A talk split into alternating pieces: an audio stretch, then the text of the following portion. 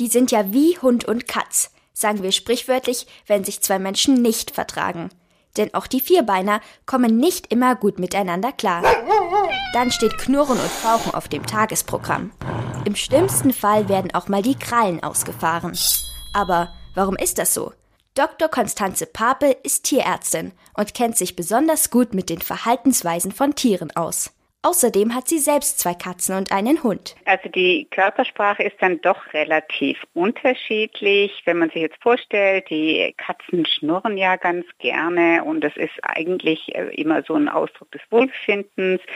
Und äh, ein Hund, wenn der knurrt, das ist ja ein ähnliches Geräusch, dann möchte der aber mehr Abstand. Also da ist wirklich die Körpersprache so ganz unterschiedlich. Dafür gibt es noch mehr Beispiele. Wenn Hunde mit dem Schwanz wedeln, dann sind sie eher freudig aufgeregt. Aber wenn Katzen mit dem Schwanz schlagen, haben sie meistens schlechte Laune. Damit aus den Streithähnen Freunde werden, müssen sie also erstmal die Sprache des anderen lernen. Das klappt besonders gut, wenn die Tiere miteinander aufwachsen. Denn dann sind sie lernfähiger und anderen Lebewesen gegenüber offener.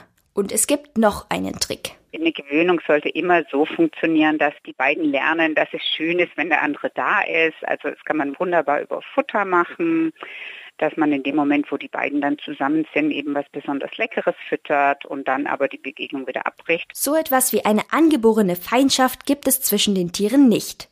Hunde haben zwar einen angeborenen Jagdtrieb.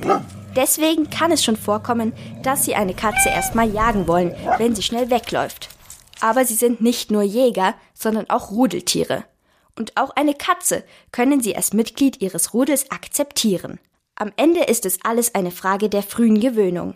Bei Dr. Konstanze Papes Tieren hat das auch gut geklappt. Es kamen die Katzen zu zwei Hunden dazu. Die Hunde, die kannten Katzen nicht. Und dann kamen die beiden Katzenbabys. Das hat prima funktioniert, weil die Katzenbabys waren neugierig und ließen sich auch gut mit Futter bestechen. Und auch die Hunde fanden es dann toll, wenn sie immer die Leberwurst bekommen haben, wenn die Katzen in der Nähe waren.